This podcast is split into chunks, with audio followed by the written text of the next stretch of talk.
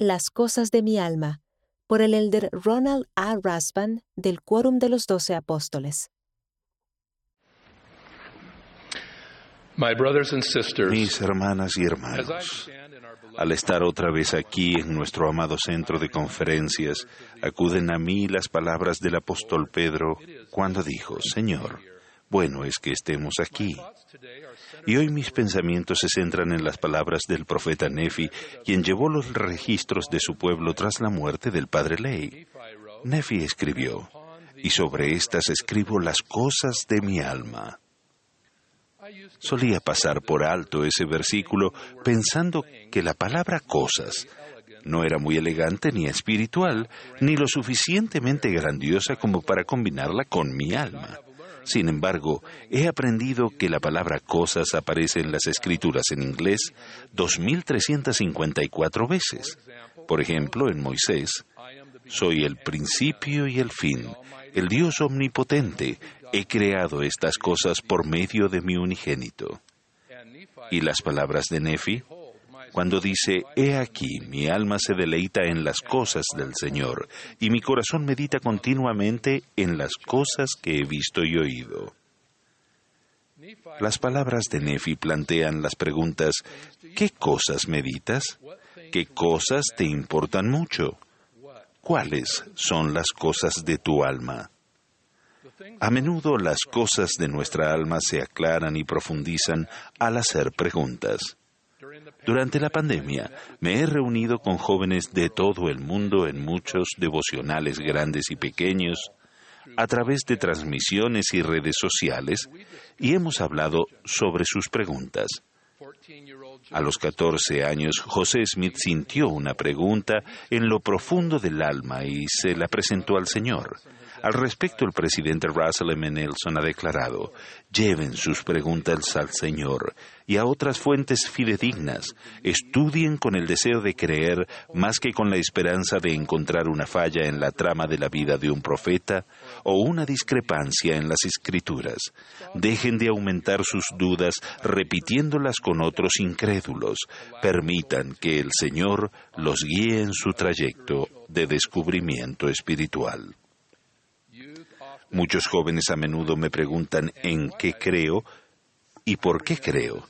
Recuerdo cuando visité virtualmente a una joven en su casa. Le pregunté si era la primera vez que un apóstol estaba en su casa. Rápidamente respondió, sí.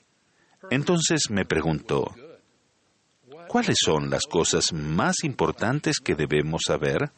Respondí, las cosas del alma las cosas que nos preparan para escuchar impresiones, que elevan nuestra perspectiva más allá de las vías del mundo, que le dan propósito a nuestra labor en el Evangelio y a nuestra vida.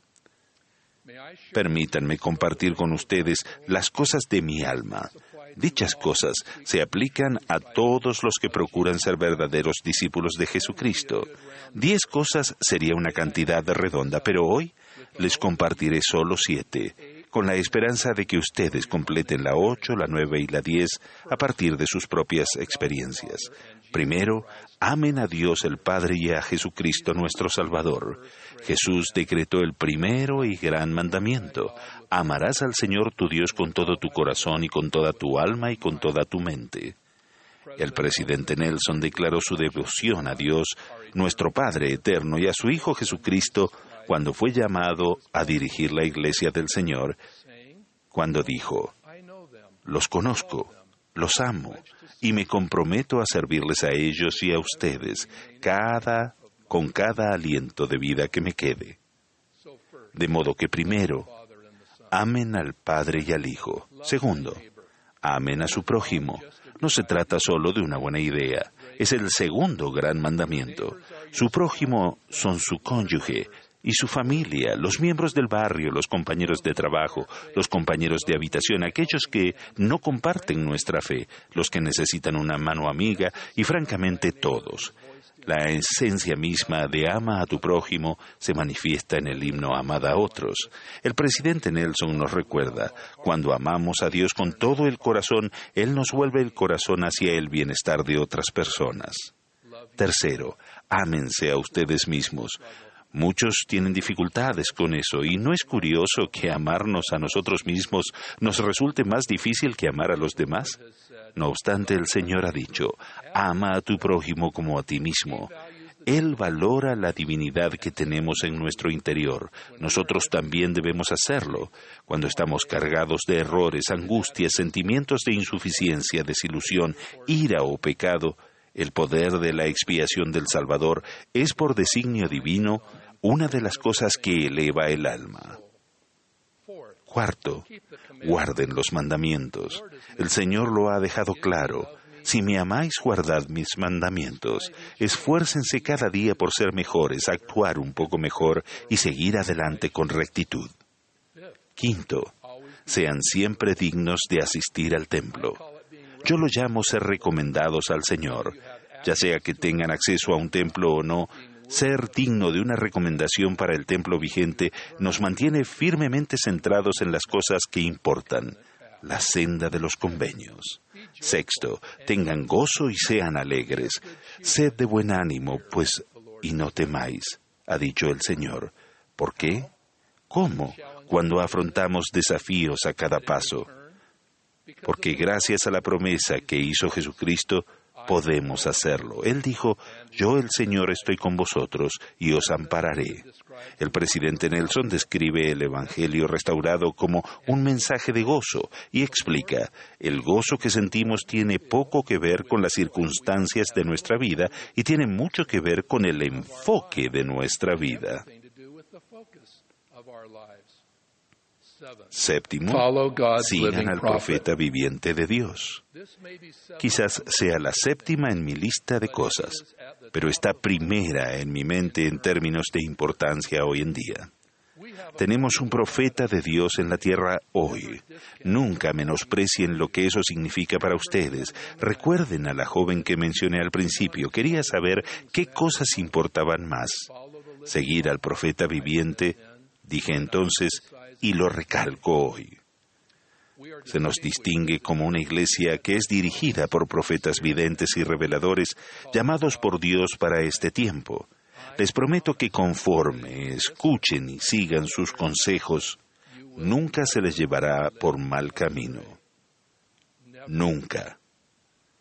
Vivimos en una época en la que somos llevados por doquiera, en donde la espiritualidad, la decencia, la integridad y el respeto están bajo ataque. Y tenemos que tomar decisiones, a veces difíciles, pero tenemos la voz del Señor a través de su profeta para calmar nuestros temores y elevar nuestra mira y ánimo. Porque cuando el profeta, el presidente Nelson habla, habla por el Señor. Somos bendecidos con escrituras y enseñanzas que nos recuerdan, porque mis pensamientos no son vuestros pensamientos ni vuestros caminos mis caminos, dice Jehová. Así sucedió con Naamán, un gran líder militar de Siria que padecía de lepra, a pesar a, quien se le dijo que el profeta Eliseo podía sanarlo. Cuando Naamán llegó a verlo, Eliseo mandó a un mensajero a decirle que se sumergiera siete veces en el río Jordán y sería sanado. Naamán se disgustó. Ciertamente había un río más poderoso que el Jordán en Siria. ¿Y por qué había enviado Eliseo un criado cuando él esperaba que el profeta lo curara personalmente? Namán se fue, aunque luego sus criados lo persuadieron diciendo, Si el profeta te mandara alguna gran cosa, ¿no la harías? Al final, Namán se sumergió siete veces en el Jordán y fue sanado. El relato de Naamán nos recuerda los riesgos de escoger solo las partes del consejo profético que se ajusten a nuestros pensamientos, nuestras expectativas o a las normas actuales. Nuestro profeta nos señala continuamente nuestro propio río Jordán para ser sanados. Las palabras más importantes que podemos escuchar, meditar y seguir son las que se revelan mediante nuestro profeta viviente. Testifico que me he sentado en consejo con el presidente Nelson para tratar asuntos importantes de la Iglesia y del mundo y he visto fluir la revelación a través de él. Él conoce al Señor, conoce sus caminos y desea que todos los hijos de Dios lo escuchen a Él, al Señor Jesucristo. Durante muchos años escuchamos al profeta dos veces al año en la conferencia general. Sin embargo, los profetas con los problemas complejos de nuestros días eh, los profetas, como el presidente Nelson, hablan con mucha más frecuencia en foros, redes sociales, devocionales e incluso en conferencias de prensa. He observado preparar y presentar profundos mensajes reveladores que han fomentado una gran gratitud, promovido una mayor inclusión de todos nuestros hermanos y hermanas en la tierra y aumentado la paz, la esperanza, la alegría, la salud y la sanación en nuestras vidas personales. El presidente Nelson es un brillante comunicador, pero lo que es más importante, es un profeta de Dios. Es asombroso pensar en ello, pero es crucial darse cuenta de que su dirección clara nos protegerá a todos del engaño, de la astucia y de las vías seculares que cobran ímpetu en el mundo de hoy.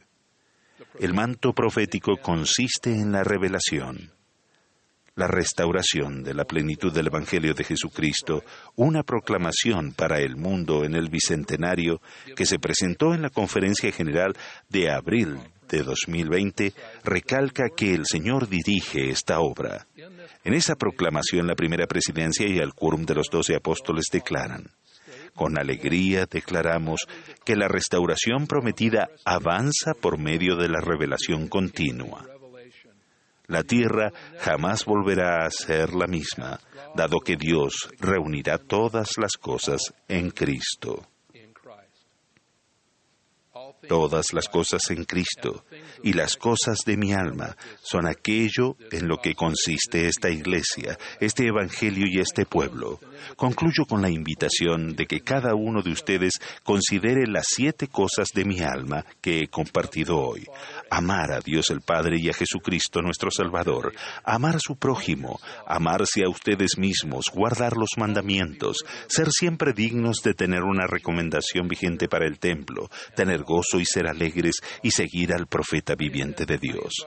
Los invito a determinar sus propias cosas número 8, 9 y 10 y consideren las formas en que podrían compartir sus cosas sinceras con los demás y exhórtenlos a orar, meditar y buscar la guía del Señor.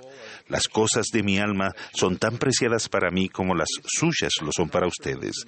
Esas cosas fortalecen a nuestro servicio en la iglesia y en todos los aspectos de la vida. Hacen que nos dediquemos a Jesucristo, nos recuerdan nuestros convenios y nos ayudan a sentirnos seguros en los brazos del Señor.